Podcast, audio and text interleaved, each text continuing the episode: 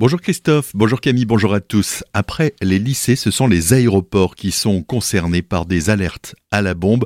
En Alsace, celui de Strasbourg-Ensheim a été évacué hier à la mi-journée. Entre 200 et 300 passagers étaient présents. Une alerte à la bombe aurait été envoyée par mail. Des équipes de déminage se sont rendues sur place. Le doute a pu être levé à 15h20. À Colmar, les travaux place de la cathédrale avancent bon train. La première partie côté sud s'est achevée au mois de juillet. C'est à présent à la face nord de faire peau neuve.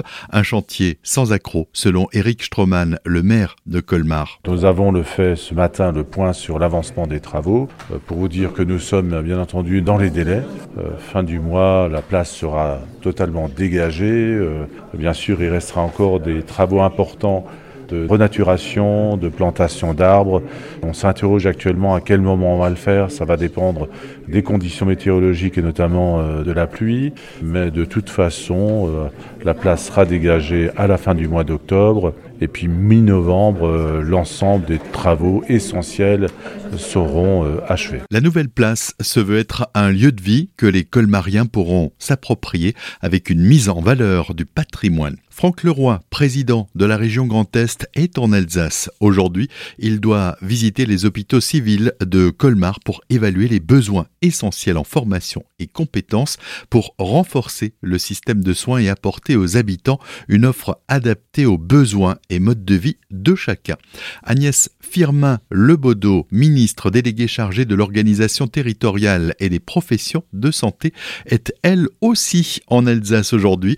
Elle doit se rendre cet après-midi au 39e congrès de l'Association nationale des élus de la montagne qui se tient à Münster. Là aussi, il sera question de l'amélioration de l'accès aux soins sur ces territoires de montagne. On reste à Münster avec le conseil communautaire qui s'est réuni mardi. La création de nouveaux emplois au sein de la communauté de communes a fait débat. Ces nouveaux postes pour accroissement temporaire d'activité ou en vue de nouvelles compétences accordées aux communautés de communes agacent les maires des plus petites communes. Ils y voient un recentrage au profit de l'intercommunalité et au détriment des communes. Norbert Chiquet, le président de la collectivité, a souhaité réagir au micro de Thibaut Kempf. Euh, qui inquiète beaucoup les collègues, euh, alors que moi-même, je veux veiller à un équilibre entre ce que fait la communauté de communes et ce que font les communes. Mais hélas, les lois de transfert de compétences sont là. Contre celles-ci, on ne peut pas aller, mais nous devons être intelligents ensemble. La communauté de communes doit faire ce qu'on fait mieux ensemble, ce qu'une petite commune ne peut pas gérer toute seule, mais doit rester au niveau du terrain, au niveau de la proximité de l'habitant, les tâches vraiment indispensables de proximité de l'habitant. Donc euh, les communes doivent garder un rôle important, c'est le premier rayon de proximité, nous devons, nous communautés, les y aider. Et préserver cet équilibre. Norbert Schickel se dit vigilant mais inquiet au sujet de cette nouvelle organisation territoriale imposée par l'État.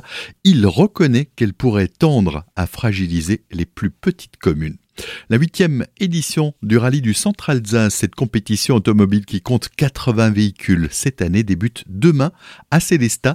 Puis samedi, plusieurs épreuves se dérouleront entre le Pays de Bar et le massif du Champ du Feu pour ménager les susceptibilités. La compétition avait été délocalisée dans la vallée de Münster l'an passé, où elle devait se tenir à nouveau en mai dernier, mais en l'absence d'autorisation, l'association s'est repliée sur ses terres d'origine autour de Célestat. Agno, après un an de travaux, le gymnase Kléber a été inauguré mardi en présence des élus. Le nouveau bâtiment de 1310 mètres carrés s'est doté de 240 panneaux photovoltaïques et d'une isolation optimale pour être le plus respectueux possible de l'environnement.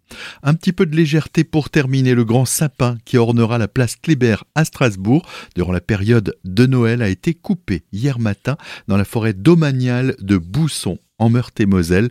Il mesure près de 30 mètres pour un poids de 5 tonnes. Ce grand sapin sera installé mardi 24 octobre sur la place Kléber.